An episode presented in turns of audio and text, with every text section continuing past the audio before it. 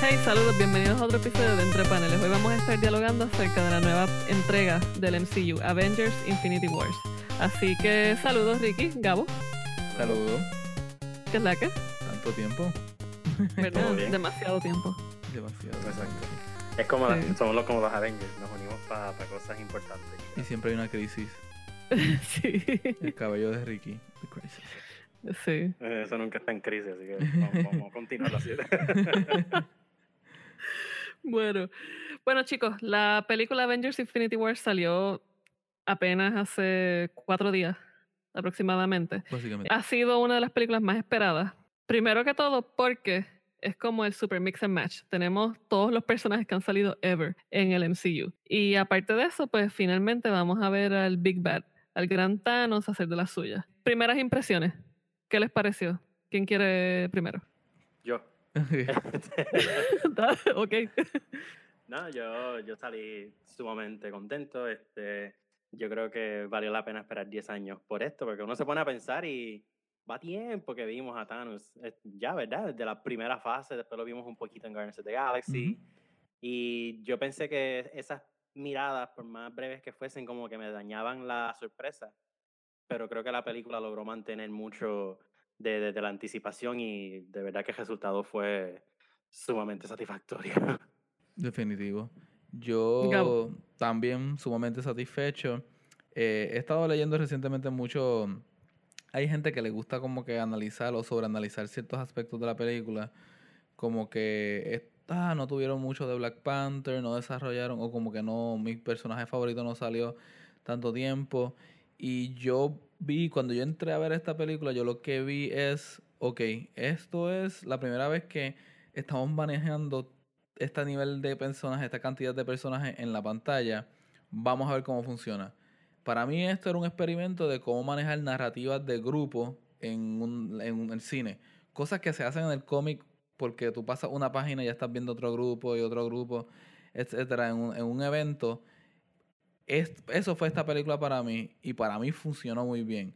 Este, obviamente tiene sus problemas, particularmente Thanos eh, se desarrolla bien, sin embargo su relación con Gamora no se desarrolla bien. eh, prácticamente porque Gamora no se desarrolla en las películas de Guardians y eso es otro problema de las películas de Guardians. Pero todo el resto de las narrativas están bien hechas eh, porque cada personaje está bien cementado en sus propias películas. Así que lo que traen a esto es eh, ya sus narrativas, tú entiendes por qué toman todas las decisiones y luego es como que pues cómo funcionan de ahí. Y para mí eso fue lo más divertido de esta película. Sí, no, yo coincido completamente con los dos. Eh, a mí la película me encantó. Yo creo que después de Black Panther esta es mi de mi top two de Marvel. Y ambas, ¿Perdón? que ambas fueron este año. Sí, no, yo creo que en términos de narrativa, este año votaron la bola. Definitivamente se han superado un montón en cuanto a muchas de las quejas que yo siempre he tenido con las películas del MCU. Toda la cuestión de, de la coherencia con, con el humor y la seriedad, los malos, cuán malos realmente son, la gravedad de estos personajes en particular, que en, en otras películas no se desarrollaba, la extensión de las peleas y cuán realmente necesarias eran. Finalmente con Black Panther y Avengers Infinity War, yo siento que llegamos a ese punto en que finalmente lograron esa cohesión de todos esos aspectos y lograron finalmente tirar esta única película que tiene el, el- el balance perfecto en ese sentido. Así que yo salí bien satisfecha. Me gustaron los pareos que hicieron con, la, con los personajes, los equipos. Me gustó mucho ese super final que ya me imagino que aquí todo el mundo que escucha Entre Panes pues saben que esto es spoiler, o sea, Sí. full. Hay que hacer la advertencia desde ya, como que spoiler. Aquí se va Sí, toda la película. Sí, es- esto va a ser spoiler full from beginning to end, así que suck it up. O sea, hasta el final, con la desintegración de los héroes, a mí me pareció que realmente es algo que yo quería ver y, y me hizo totalmente feliz. sí, y te lo digo, o sea, yo estaba con la boca abierta que yo no podía No, creer sí. lo que yo estaba viendo en la No, pantalla. de un aspecto narrativo, para nosotros es excelente, pero Sí. eh, yo que soy maestro, mis estudiantes todos estaban preocupados, llorando y bien tristes por eso que estaba pasando. Y yo, mira, pero es que es lo lógico, tú sabes, tú tienes que tener pérdida, tú no puedes salir ileso de una batalla contra un titán así. no, pero ¿por qué Spider-Man? Y yo, chico, pues se fue, como que tranquilo y van a volver, pero este, sí. En, la gente muere, como que exacto, no, exacto, pues, pues, es que eh, las películas, y especialmente estas de superhéroes, significa tanto para tantas personas distintas. Sí. Y yo no sé cómo Marvel, si ellos se acuestan bien pensando, pues vamos a satisfacer a la gran mayoría de las personas o a todos. Eh, no sé cómo lo hacen, pero definitivamente el, el, producto está ahí para que todos nosotros pues lo interpretemos de nuestra propia forma, pero el punto es que todo el mundo lo consume y así ellos hacen su dinero. sí, no, y yo creo que lo más importante es como, o sea, logran tocar esa fibra de cada persona que ve las películas, love it or hate it. Uno, yo creo que el consenso es ellos saben hacer películas, saben hacer sus historias y cargar una narrativa por casi 20 años está brutal. Sí, es una locura. Y yo creo que esto finalmente es lo que el MCU nos entrega. O sea, tenemos estas, estas fases. En las primeras dos fases fueron los que sentaron la base para esto que tenemos hoy. Y para eso, pues Ricky nos va a dar el resumen de lo que fue la primera fase del MCU. Sí, pues la primera fase del MCU fue Loki, así que vamos para la segunda. no, no, la primera fase es bien interesante porque ahora que tenemos eh, a Thanos e Infinity War, podemos como que ver que la primera fase realmente fue sentar las bases de los mitos de cada personaje, eh, dar una introducción que no solamente presentara al personaje, pero que también le diese forma al universo como tal. Y yo creo que lo empiezan haciendo muy, muy, muy bien desde Iron Man, cuando incluyen el elemento de Nick Fury, que ya de momento tú empiezas a pensar, ok, pues este mundo es grande y no solamente le pertenece a Iron Man y a sus villanos, sino que Nick Fury ya está moviendo fichas, cuando te presentan a Captain America, que también es de la primera fase, pues ya tú sabes que hay un historial y que se están experimentando con estos personajes.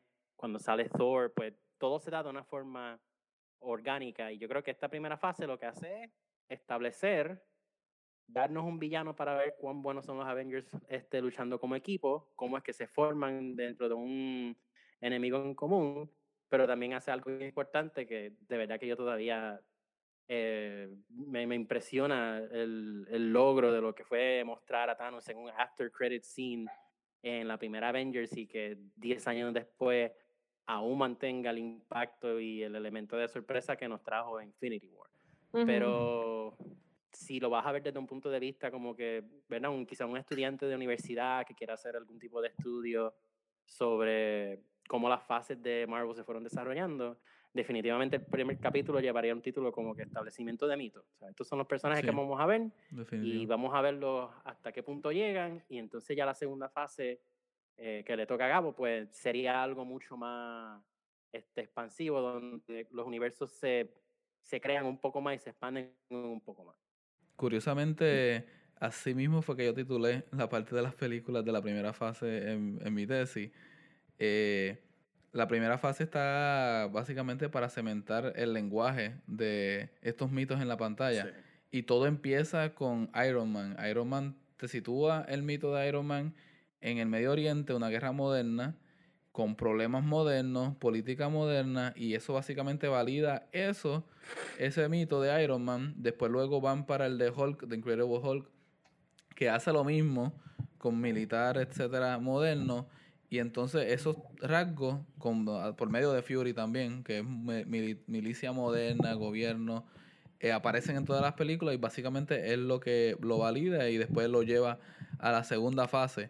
Ahora, la segunda fase es lo que para mí yo llamo más, o menos el como que el hit or miss de la segunda fase. La segunda fase tiene una, una, serie de películas que no es que son malas, pero son bastante olvidables. Tú tienes en la segunda fase Iron Man 3, tú tienes Thor The Dark World, tú tienes Avengers Age of Ultron, que por más que pues fue esperada, no hizo el impacto que iba a hacer. Y después, pero tú después tienes Captain America The Winter Soldier y Ant-Man, que Ant-Man es presentando un personaje, sin embargo, la más importante de esta fase es Captain America The Winter Soldier porque establece lo que es la línea de historia que continúa hasta Infinity War. The Winter Soldier es cuando presentan a Bucky y presentan el problema entre este, los Avengers por primera vez, entre que Captain America no necesariamente va a ser pana o se va a ver cara a cara con Shield o otros personajes. Este problema es el que llega a Civil War en la tercera fase. Y el problema de Civil War de la separación todavía está presente en Infinity War. So que esta fase, básicamente después de la segunda fase, se rigen por lo que ocurrió en Captain America de Winter Soldier. Y de hecho, Winter Soldier es mi película favorita de todas las fases de Marvel hasta el día de hoy. Y curiosamente tiene esa labor de continuar la narrativa. Ya que Iron Man 3, Thor y Avengers eran secuelas que desarrollaban pues este eh, historias de personajes ya establecidos, Captain America tenía que ser la narrativa, mientras que Guardians of the Galaxy, la primera, que fue una sorpresa total su éxito, básicamente estableció el tono de muchas otras películas que seguirían después de esto. Y de hecho, el tono de Infinity War toma mucho de Guardians of the Galaxy, de las películas espaciales jocosas de estos personajes. Y estuvo bien interesante ver en Infinity War cómo fusionaban a todos los personajes al espacio básicamente los que fueron al espacio que pudieron ir, cómo se vieron. Y hasta Thor 3 tomó prestado de eso. Así que la segunda fase, mientras la primera fase yo diría que cementó el lenguaje y estableció los mitos en el nuevo, en el nuevo mundo, este, la segunda fase es lo que estableció ya la narrativa a largo plazo que todavía estamos viendo de, hasta ahora. En definitiva, la tercera fase, por ejemplo, era algo que, que, le comentaba a los muchachos más temprano. Son películas que, o no, para mí no es una fase muy unitaria. Son películas que se pueden ver como standalones. Sí aportan a la trama, pero no giran completamente dentro de... No, no son plot devices, si quizás se puede llamar así. Eh, y tenemos películas que son introductorias, pues ya vimos en las primeras dos fases donde se estuvo desarrollando completamente todos eh, distintos personajes, pero las primeras dos fases fueron de ellos completamente. La tercera fase, pues ahí entonces nos presentan a Doctor Strange, este mago que entonces da una vertiente mística a, a, un, a un, universo cinematográfico que general, por lo general era todo físico. Eh, sí intervenía la ciencia ficción, teníamos a Thor, pero el caso de Thor es bien particular porque Thor, aunque es, esta, es este dios de Asgard eh, mitológico que tiene esta fusión de elementos, se veía algo bien de tecnocultura. Sin embargo, eh, Doctor Strange presenta ya un. Es una. Es hardcore magic. No, sé y, eh, ¿Perdón? que, es que, como tú dijiste, y es algo que yo también escribí de, la tesis mía, perdona que se interrumpa, pero es que Thor, aunque es mágico, el tema de Thor es bien político. Y de hecho, en la segunda de Thor, eh, cuando los Ice Frost, los Ice Giants se meten a, a Asgard Thor quiere atacarlo y eh, Odin le dice que no, que hay que ser diplomático. Entonces Thor le dice, por eso es que se están riendo de nosotros. Y esta película salió años antes de las elecciones del 2016 de Estados Unidos, cuando se estaba disputando eh, un tema bien parecido a eso. Y es, aunque, como tú dices, aunque es magia, este, en cuestión mitológica, el tema tiene que ser bien grounded, bien este, eh, con los pies en la tierra, por lo que pasa. Ahora Doctor Strange es totalmente mágico. Es ya que tú tienes un estable, un universo de cine tan establecido y tan sólido que tú dices, mira, ya pues los Guardians existen, Ultron puede pasar, Ant-Man puede pasar, pues ponte a jugar. Ya tú no tienes que estar necesariamente atado a las leyes de la realidad, al lenguaje de la realidad para pues introducir personajes. Y ahí es que sí, Doctor Strange. Y sin embargo, tienes a Doctor Strange que te dice como que mira, las reglas del juego están dadas a través de la magia y del ojo de Agamotto, o whatever you want to call it.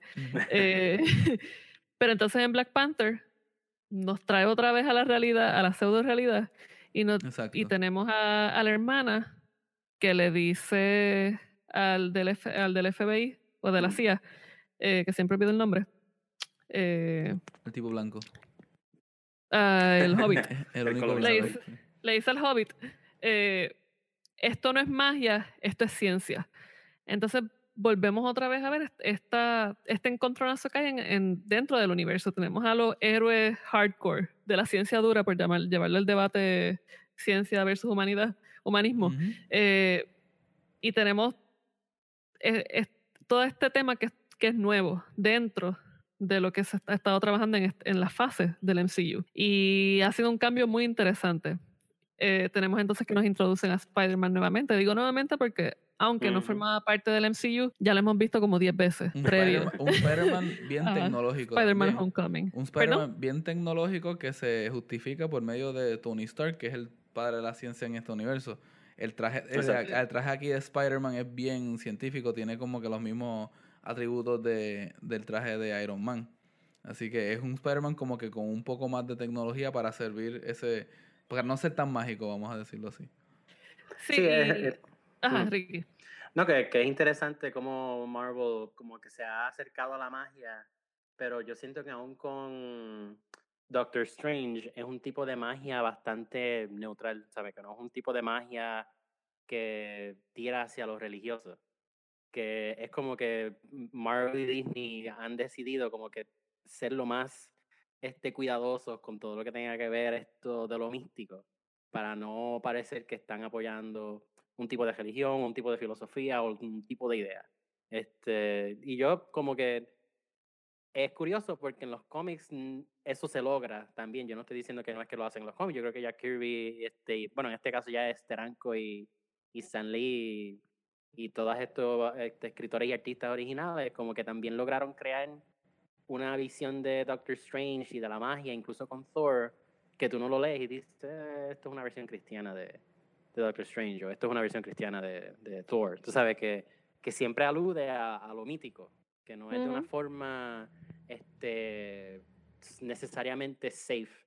Aunque sí mantengo que yo creo que con Doctor Strange se han aguantado un poquitito más para que no parezca ser demasiado de mí. Sí, es que es o sea, el misticismo son arenas movedizas. Eh, yo creo que de una forma, o sea, it's not an easy win.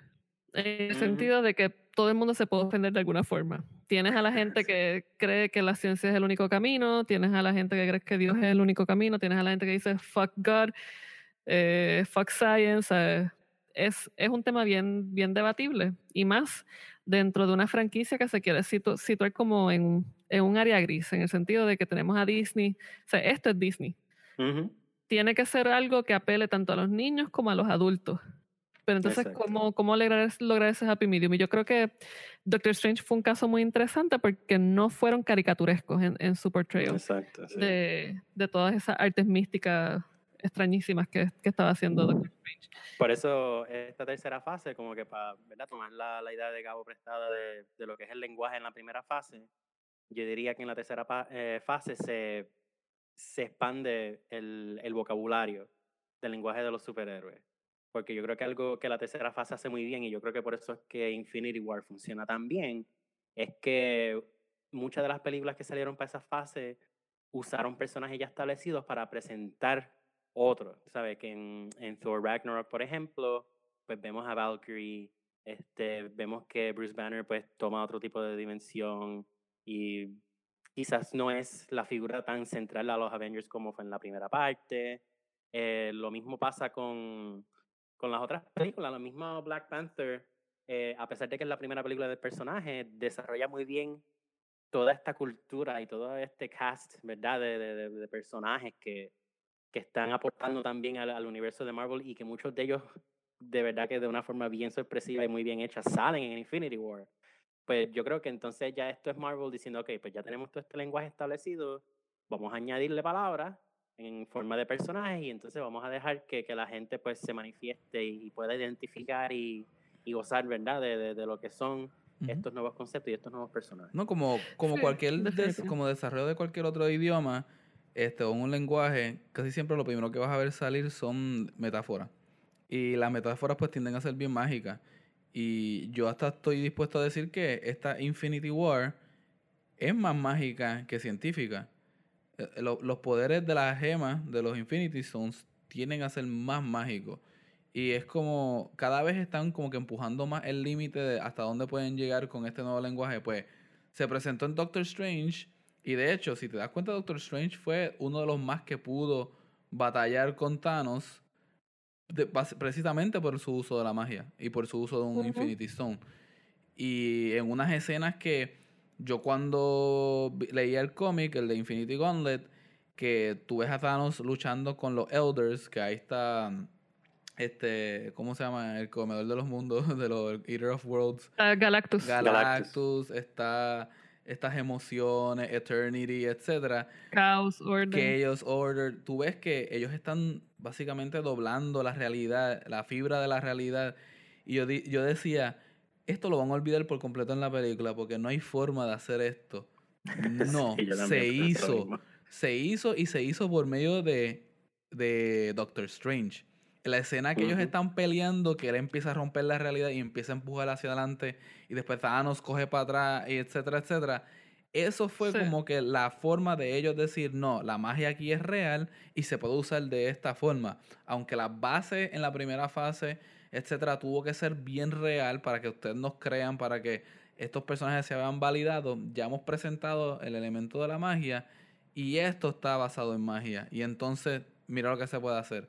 Y la magia se presta en el cine para visuales, para cosas bien, este, novedades, básicamente, en el cine. Y para mí, de nuevo, esa parte que ellos empezaron a luchar, yo lo que veía eran los splashes de las páginas de ellos peleando contra los Eternals. Y yo, esto está, esto está genial.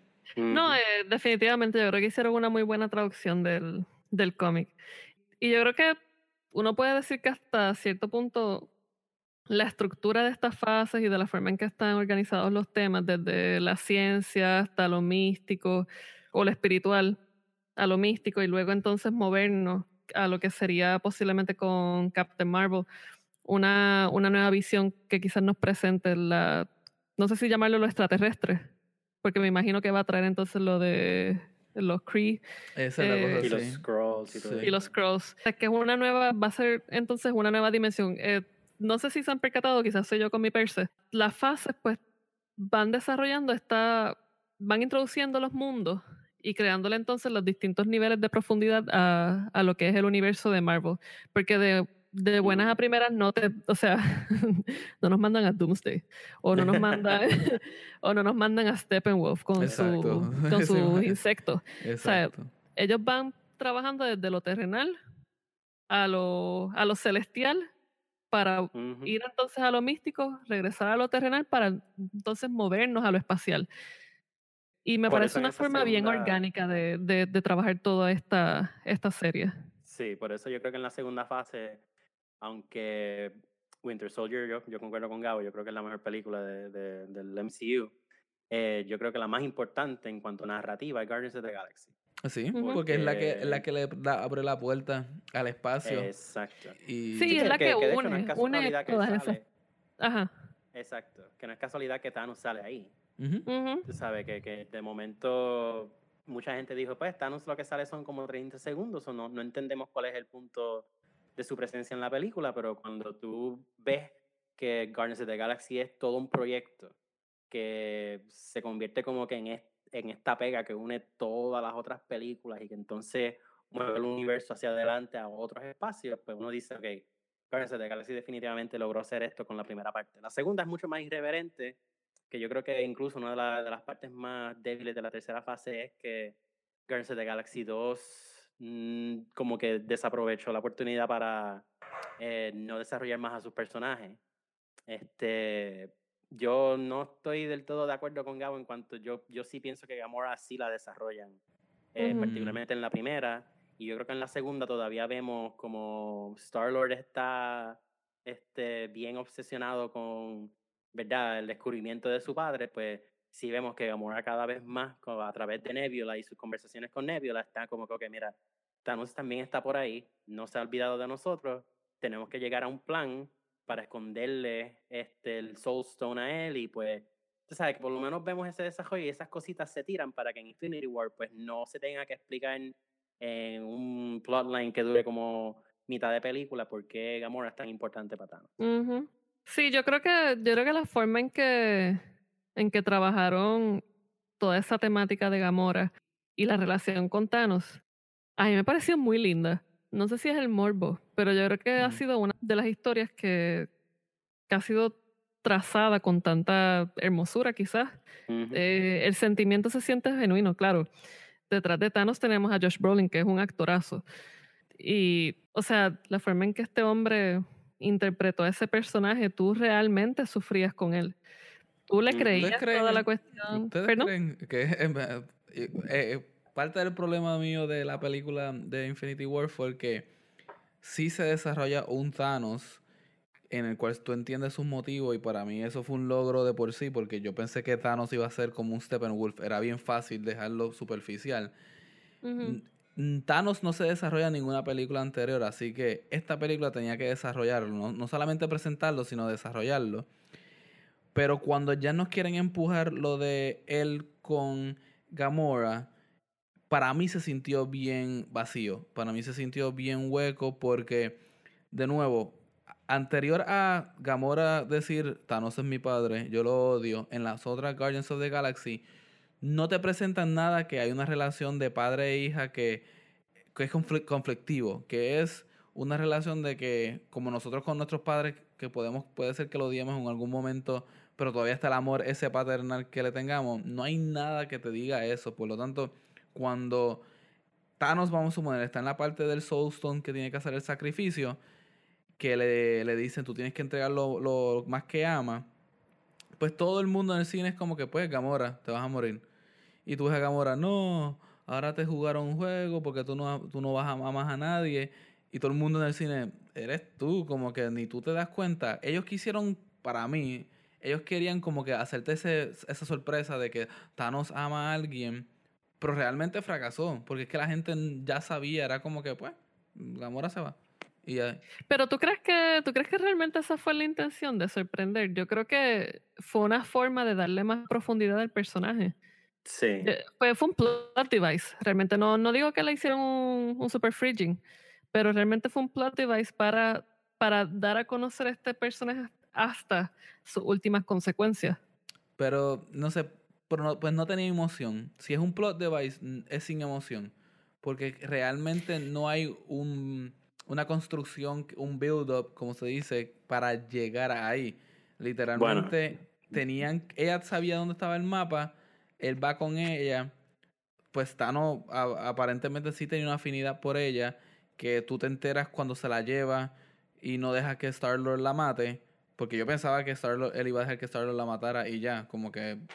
No, Yo, yo ahí no vi eso. Yo, pues, fíjate, yo creo que eso mismo que tú dices en cuanto a emoción, yo creo que donde muy bien desarrollan eh, ese vínculo emotivo entre Thanos y Gamora es en esa misma escena.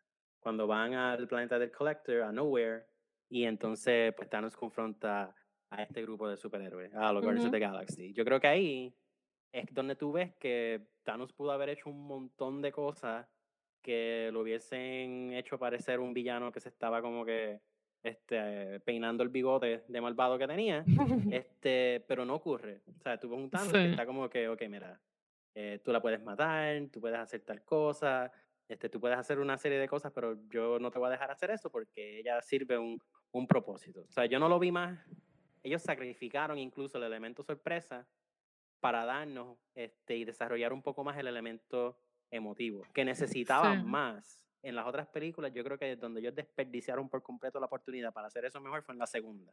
No, sí, Pero en la primera, en la primera Guardians, Nebula y, y, este, y Gamora están toda la película compitiendo. Gamora, eh, Nebula quiere este, hacer a Thanos este, orgulloso de ella y Gamora está todo el tiempo diciéndole, Thanos no vale la pena, este tipo es un destructor, lo que quiere es matar gente, por eso es que yo me le estoy yendo del lado. Así que por lo menos yo, yo pude conectar a ese nivel con los personajes. Sí, no, y, y también yo creo que lo importante de, de, la forma en que se trabajaron estos personajes es uno presenciar el quiebre que hay con la figura del padre y esa, esa necesidad de, de los hijos de buscar la aprobación de los padres. Y yo creo que precisamente eso fue lo que se trabajó y, a mí me parece que lo hizo una, o sea, lo, lo hicieron muy bien. E incluso el sacrificio de Gamora yo sabía que le mm. iban a tirar. Mm, yo no creo que, que, era, que era un elemento sorpresa. Yo creo que era precisamente para justificar la, la necesidad de, de, validación, tanto de los padres y los hijos. O sea, e, esa relación simbiótica que hay entre ambos. Mm. Y a mí me parece que lo trabajaron genial. De igual forma, esa es la escena donde sale nuestro gran amigo Red Skull. Mm, Curiosamente, antes de entrar a la película, yo estaba pensando cuáles son los mejores villanos del, del MCU y estaba pensando contra Red Skull, no, como que le dieron un final no tan merecido porque se desapareció. Y para mí, obviamente Red Skull, pues, mi personaje favorito de- del Marvel Universe es Captain America. Como que quisiera ver un villano como Red Skull a reaparecerle de nuevo. Y apareció en la película. Y yo estaba como que. ¡ah! Eso fue el- como que yo creo que el Sí. único, el único suspiro que yo di profundo fue cuando sale la cara de Sí. Red Skull. Yo. Sí, yo también. "Mira". Ahí me pasó, yo dije, ¿what? Y la lógica está ahí. Que el, que el cubo cósmico lo transportó ahí. eh, yo la acepto. A mí no me importa. Yo, yo leí algo hoy que me, que me dio mucha risa. Porque estaba, re- estaba leyendo Infinity Gauntlet. Mm. Entonces de momento yo veo el personaje de Death y todo esto y leí algo, no me acuerdo en qué página, que dijeron como que, ah, y de momento tenemos el peor cosplay de Death ever. Sí. Eh, Red Skull. Y yo, diablo, es verdad. Sí, sí. eh, Sí, hicieron eh, un ahí fake yo- ahí, sí, sí. Eso yo creo que fue un fake más para los que leyeron el cómic. Que cuando Ajá. la figura esta, uno dicen, "Ah, mira la muerte. De hecho, cuando yo la fui a ver al cine, eh, yo la fui a ver con mi hermano y cuando veo la silueta y, y todo esto, yo digo, "Ah, mira, trajeron a la muerte. Ay, Dios mío, ¿qué es esto? Entonces, eh, y cuando de momento pues Sale habla la cara. de Red Skull, yo dije, "Eh, espera, espera, espera, pero Esto es mejor. parece que se van a tirar algo más moderno, ¿verdad? Quizás Thanos tiene eh, otro tipo de gusto, which, which is okay, pero después cuando se quita el, el- la capucha, yo dije, ah, diablo, esto era mejor que Sí. cualquier cosa que yo me imaginé. Ah, y a Sí, no, era, no era que Death tenía blush, no. No. It was Red Skull. Y él va a salir de ahí, así que hay, hay mucho que esperar todavía de, de esto. Sí, ahí hay, hay mucho y yo creo que, que eso también ayuda a, a conectar todas las películas y que también los directores como que estaban conscientes de que no podían dejar como que cositas sueltas. Y yo creo que una de esas tramas sueltas, pues sí, fue la de Red Skull. Que incluso no, no, es, no es Hugo Weaving, es otro actor que sale en The Walking Dead. Este, lo cual me sorprendió. Yo creía que Weaving se iba a quedar con el personaje, pero yo creo que después dijo que eso era un cheque más. eh, ¿En o sea, que, serio? que no, no, que realmente no fue algo que él hizo con, con mucha pasión. Oh, wow. bueno, ¿cuál personaje fue el el más que se sufrieron su desaparición? Yo creo que Spider-Man, más que por la reacción que tuvo al momento de, de, de pasar a lo que, lo, que, lo que asumimos que va a ser el Soul eh, Realm, que es donde entonces Thanos al final ve a Gamora chiquita, que es como con un espacio así como que medio amarillo, pero bien opaco. Este, Por lo menos en los cómics eso se le conoce como el Soul Realm. Yo, que yo, que yo creo que aquellas personas que creen que todos estos superhéroes dejaron de existir, eh, pues yo creo que les podemos decir que eso no va a pasar. O Exacto. sea, Black Panther ya tiene una segunda película en su en, en, en preproducción. Eh, Ant-Man va a tener una, aunque Ant-Man no salió en esta. Este, todavía no se sabe qué, se va, qué va a pasar con Captain America y con Thor, pero estos son personajes que, que, que van a, a regresar de una forma u otra Sí, definitivamente. que de hecho, yo incluso hoy leí un artículo del New York Times que decía cómo es que Marvel sacrificó los personajes de su franquicia para darnos un final tan emotivo. Y el artículo básicamente decía como que de- de- fueron bien riesgosos al momento de, de- de decidir matar mucha gente. Y como que yo me quedé como que, pero ustedes no saben que estos Pero- personajes van a Exacto. Especialmente después que Doctor Strange dice, ya he visto todas las probabilidades, esto es lo que tiene que pasar para que esto funcione. Ajá. Y ya tú sabes que una historia de superhéroes... Sí. Bueno, sabemos que por contrato algunos no van a volver, entonces está interesante cami- saber cómo ellos no van a volver, porque eh, la selección natural de, de Thanos eh, dejó vivo a los personajes que aportan algo, sea lo científico o mental, o sea, él fue una persona bien elitista, él, él eliminó los de abajo, no los de arriba, y cabe ver cómo entonces los de abajo regresan en la próxima película, pero quienes se van son los de arriba, porque ya Chris Hemsworth, Chris Evans y Robert Downey Jr. no regresan. Entonces, ¿cómo se van esos tres? Sí.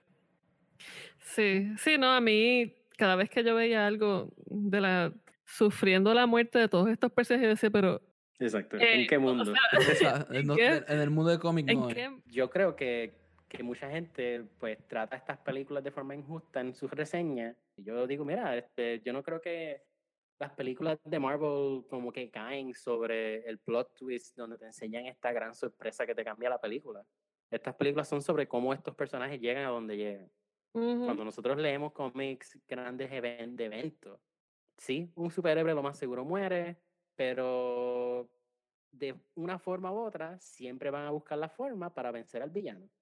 Y pues yo creo que incluso esto es algo para pensar. Lo que Marvel sí casi siempre como que, no sé, como que no sabe manejar de lo- del todo bien, es cómo acabar ciertas películas y cómo tener un final bueno en donde el villano como quiera deja un impacto. Yo creo que hasta el momento, la única que lo ha hecho es Black Panther, ahora hace falta ver si Infinity War pues lo logra en la segunda parte. Pero fíjate, Thanos, en términos de, de cuán villano es un villano el universo de Marvel, de, en el cine, yo creo que Thanos tiene esa, esa gravedad. No sé si es una cualidad que viene con su melancolía o... Pero el tipo es siendo HP y, y representa realmente una amenaza a todo el mundo y la gente finalmente lo toma en serio. Algo que, que siempre se, se ha estado pensando y muchos nerds han soñado con ello ha sido la integración de los otros personajes que conforman como que el extended MCU en las series de Marvel, de las series de Marvel en Netflix. Ujú. ¿Creen que, sería, que sería o hubiese sido una buena idea incluir a estos personajes o incluirlos eventualmente en la Avengers 4? Estoy hablando de Daredevil, Ujú, Luke sí, sí. Cage, eh, Jessica. Jones, Iron Fist, you know. sí. Yo, fíjate, este, yo creo que sería una buena sorpresa para la Avengers número 4. Yo no creo que sea necesario. Ujú. Incluso yo creo que esto es algo que se puede trabajar mejor dentro de sus series, que quizás para los próximos seasons tengan un buen episodio donde se trabaje lo que estos personajes hicieron durante la, la verdad el evento de Thanos de Infinity War. Ujú. Yo no sé si ustedes se acuerdan, pero esta serie Gotham Central de cómics que escribió Greg Ah, sí, yo te iba a decir. Eh, yo, creo que- yo espero que tú no estés confundiendo Gotham Central con Gotham. No, no, no, no. Eh, Gotham Central en cómic este, tiene un, uno de los ejemplares, es un crossover, este issue, un tie-in, ¿verdad? Que, que es un cómic que, que sale del evento principal, que si mal no recuerdo es o de Final Crisis o de Infinite Crisis. Infinite Crisis, si no me equivoco. Sí. Este, Swamp Thing también tuvo uno para cuando estaba Crisis on Infinite Earths, eh, que lo escribió Alan Moore, y son como que unos cómics muy, muy buenos que en- vez de integrar a esos personajes al evento, lo que hacen es que como que muestran cómo estos personajes momentáneamente tienen que bregar con algo que está totalmente fuera de su control. Ujú. Por eso yo prefiero que quizás en la próxima, en el próximo season de The Defenders, donde están todos juntos, pues quizás tengan uno o dos episodios donde ellos están trabajando, ¿verdad? Y luchando o, o sufriendo las consecuencias de que quizás Daredevil y, por favor, Iron Fist también desaparezcan. Este, pero como que por lo menos hasta el momento yo, yo prefiero más eso. No sé si Gabo prefiere verlos en la película. Yo no crees? tengo deseo particular con ninguno de ellos, pero eso que acabas de plantar, plantear es bastante buena idea. Eh, que ellos breguen con la destrucción de Nueva York y tengan que ayudar a limpiar o rescatar, o si se escapó uno de esos, esas arañas mutantes de Thanos por ahí, este, resolver con ellos. Pero realmente unirlo, es que no los visualizo, date cuenta cómo pelea Iron Man, Doctor Strange y cómo pelearía uno de estos con esos personajes. Era Captain. America y Black Panther que son los que pelean con las manos y tuvieron mucha dificultad por la cantidad de villanos que eran. No quisiera ver a Daredevil que tiene que usar su ruido sonar ahí. Sí, no, incluso Hulk. eh, un- el mejor ejemplo yo creo que sería Hulk, que el tipo no quiso Hulk out Y estuvo missing in action como por media hora. Para mí eso fue excelente, honestamente. Este, Ah, no, a mí me está gustó. desarrollando A mí el personaje encantó. de Hulk dentro de, ya él estaba hablando, ya de aquí probablemente se separen las personalidades y tú puedas tener fácilmente al Hulk gris en el mundo del cine. Eh, está bien Ah, wow, interesante lo sí. que puede pasar. Sí, porque de aquí se divide, ya Hulk no quiere salir, está teniendo problemas con Bruce Banner, entonces se va a dividir las personalidades entre Hulk gris y Hulk verde. Hulk verde va a ser el, el que a- apoya a Banner y Hulk gris no. Y después sale el otro que se llama Hulk Dog, que es el perro. Diablo. Gabo, tú tienes suerte que uno te quiere. me dejó pensando en Happy Diablo, ¿Dónde salió No, este no, no, no. personaje? Está brutal. Fíjate, yo, yo estoy en el otro lado. Este, a mí la idea de Bruce Banner me gustó, por- particularmente por lo que Gabo dice, yo estoy de acuerdo. Pero yo creo que como que uno de los puntos más bajos de la película fue que Bruce Banner lo convirtieron en un chiste, realmente.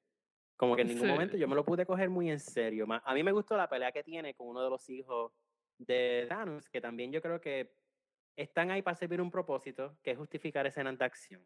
Pero fuera de Corvus Glaive, este, si mal no recuerdo, eh, yo creo que los otros personajes realmente no añaden gran cosa a la trama. Cuando, por ejemplo, Infinity de Jonathan Hickman eh, debe- definitivamente convierte a estos personajes en, en unas presencias inteligentes, instrumentales a los planes de Thanos y mucho más, este, amenaz- eh, mucho más peligrosos que lo que la película lo- los muestra. Eh, de todos esos, lo- de los cuatro hijos, yo diría que el más interesante era eh, la hija. eh, se me olvidó cómo se llamaba, porque todos tienen nombres como que medio de, de, de Sí, eh, Era algo con P. Exacto, próxima, máxima, Próxima. algo así. En Sí, la próxima. película, quien recibió como que el codo de. O sea, eh, la, la otra imperfección de la película para mí, aparte de lo de Gamora, fue los hijos de Thanos, el Order. Ellos no Ujú, estuvieron ahí como básicamente como cuatro este, Steppenwolves. Y fue. Y, y uno de ellos, Ahora que lo Corpus, dice. Corpus Glaive, es, es bastante importante en la orden de.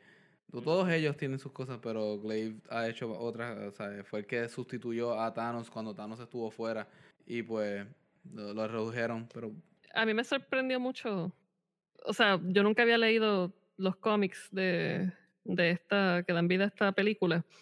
Y me sorprendió mucho la forma en que, en que se fue desarrollando. Y una de las cosas fue como que a I- Ibonimo, el coso raro que siempre está anunciando a, a Thanos y a todo el mundo.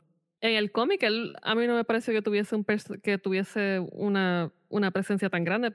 Claro, yo solo leí eh, Thanos Quest de Infinity Gauntlet y tengo entendido pues que esta serie pues como que tiene pre y post eh, sí. el Gauntlet. Pero no me pareció que fuese tan importante dentro del cómic. Lo que sí me pareció muy interesante de, de la historia fue como yo sentí que hicieron mucho merge de personajes básicamente. para, sí. Y de historia. sí, y de historia. para, dar, para poder entonces rellenar los personajes que ya tiene el MCU. Este, la- o sea, la- la- los cómics eh, se basan en, en Adam Warlock. Adam Warlock es como que la- el personaje Sí. central de todo esto. Infinity War, la que- el cómic de Infinity War es sobre Adam Warlock y Magus, que es como que una versión negativa de él. Y después Infinity Crusade es con la versión positiva del que es Goddess. Así que ya te estás alejando mucho y no, ya después de Infinity War no tiene nada que ver con esta película. Pero eh, ciertas cosas que tomaron, vamos a suponer, eh, en el, cómic, obviamente todo esto se basa en un romance de Thanos con la muerte, de que él quiere impresionar a la muerte, entonces captura todas estas gemas para después destruir y, e impresionar a la muerte. Aquí se hace por algo más político, aquí es por una teoría conservadora de que si no hay recursos, pues reduce a las personas que es algo bien, pues digo conservador porque en Estados Unidos quien reduce los beneficios sociales son los conservadores cuando hay problemas económicos. No, y, y no solo eso, que también te da esta vertiente que hasta cierto punto muchas de las excusas que hay dentro de movimientos genocidas, o sea, exterminar parte de la población para tú poder dejar que los que tienen los recursos entonces hagan lo que les dé la, dé la gana. Sí, O sea, Sí. esto es una forma súper simplificada, pero tiene, o sea, yo sentía la gravedad de una de las cosas que imponía Thanos, esa gravedad dentro de ese discurso de control poblacional. pero yo creo algo- que funciona sí. muy bien porque si algo, yo creo que el gran logro de la película es que realmente el personaje principal es Thanos, que, que a mí me encantó. Yo, yo de verdad que, que, que siento que Marvel dijo, nosotros llevamos 10 años de gente criticándonos, diciendo que nosotros no sabemos hacer villanos, pues vamos a darle una película sobre un villano al universo de Marvel, que es Infinity War, que quedó genial. O sea, yo creo que, que, que Sí. Thanos es un logro en cuanto a cómo uno escribe y balancea un, un personaje de villano. Eh, las motivaciones, tú, tú sientes que él tiene un plan y tiene una convicción y él piensa que está en lo correcto, pero tampoco es que está todo el tiempo diciendo, ah, yo los voy a bajar a, todos, o por lo menos la mitad, porque esto es lo que hay que hacer y yo soy malo y pues yo voy a ganar. Tú sabes, no, hay que... que hay un peso y que él mismo ha sacrificado cosas para que el plan de él salga. No, y hasta cierto punto de momento te hace, o sea, deja que él permite que el facho que tú tienes en el closet salga y tú, tú te identifiques con él y digas como que, mira, fíjate, matar la mitad de la población no será mal. Tú sabes que alguien me dijo exactamente eso hoy, hablando de la película, como que es que yo me identifico con eso y yo, fíjate, yo no, para nada. Pero entiendo que alguien tenga esa lógica, de la misma forma que entiendo que alguien tenga una, una, postura conservadora sobre los recursos, entiendo eso. Para ahora, algo que a mí me gustaría que tenga para el próximo es que en el cómic, Thanos, mientras él tiene el poder del Gauntlet, él hace reflexión y reevaluación de lo que es sostener el poder y ser un dios. Y Thanos en el cómic llega a la conclusión que la responsabilidad es muy grande. No sé si se acuerdan. Y al final, cuando Adam Warlock pues le quita el gauntlet y decide pues ser el que carga con el poder, la escena de Thanos viendo en su campo, en su casa de campo, mirando hacia lejos, no es de él victorioso, es de él sabiendo que él tuvo el poder y que él decide no tenerlo más. Y como dice de Adam Warlock, él dice, y no la envidio.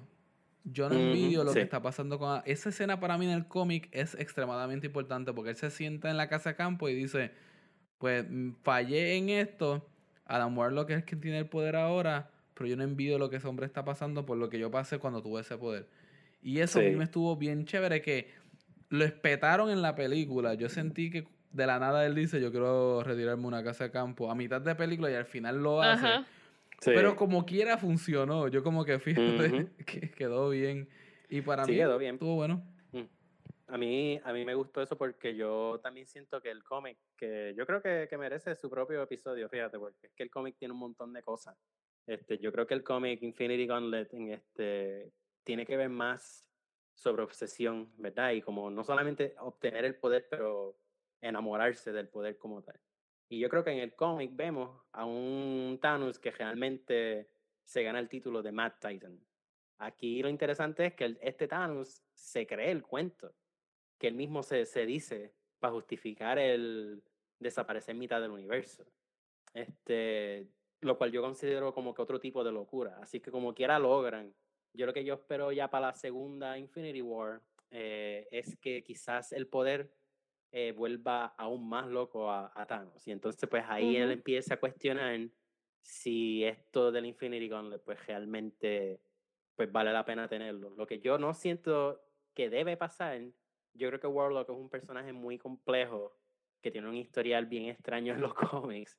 Yo no creo que sería buena idea que, que, que, lo espeten en la segunda, porque no van a tener el tiempo de desarrollarlo encima de desarrollar todos los otros personajes como, que ya están Como dijo Vero anteriormente, que sustituyeron ciertos personajes con otros, yo estoy bastante seguro que Captain Marvel va a tomar el, el puesto de, de Warlock en la película. Sí, a mí me parece lo mismo. Incluso yo creo que, o sea, la forma en que, en que se trabajó la construcción de Adam Warlock solamente lo vemos al, al final de Guardians of the Galaxy, que yo no sé si ya era una Celestial, pero la de esta, la de una de estas razas doraditas, dice como que ah, ahí viene mi hijo y lo llamaré Adam. Y es como que diablo, Adam Warlock. Pero no, ese es el único momento en que se menciona. Thanos apareció después de tres películas de glimpses en tres películas donde hablaba sobre el Gauntlet, sobre los Infinity Wars, los Infinity Gems y todo eso. Stones, perdón. Eh, entonces, o sea, tirarte a Adam Warlock en, la, en Infinity Wars 2, pues yo creo que sería demasiado arriesgado y van a alienar el público full. Pero una pregunta, esta pregunta es importante. Si no. Captain Marvel también se desapareció. Hello. No se va a desaparecer porque ya te las importante. Recuerda que. yo sé, es un chiste, ¿cómo no van a dar? ¿Qué? yo quería ver cómo Ricky iba a sustentar eso. No, no lo va a sustentar si no puede desaparecer. No, fíjate, ok, ok, ok. Pero, este... ¿sabes lo que yo pensé que iba a pasar en la película? Ah. Yo de momento mataron a Vision. Eh, yo dije, esto se jodió, todo se puso rojo, vamos al flashback de, de Gamora con Thanos está todo rojo. Yo dije, esto se jodió. eh, Scarlet Witch se volvió loca y dijo, no more. Fuck this. Ah. House of M. No, Sí. este, eh, no sé. Eh, House, eh, of M, House of M va a llegar cuando Marvel esté bajando en las taquillas. Que digan, mira, necesitamos un, un Hail Mary Pass, necesitamos un milagro y tenemos que. Ok, ahora viene el crossover entre X-Men y Avengers, vamos a hacer para Exacto. Ahí es donde viene House of M. Nada, les quiero agradecer por estar aquí con nosotros. Realmente Infinity Wars vale la pena verla.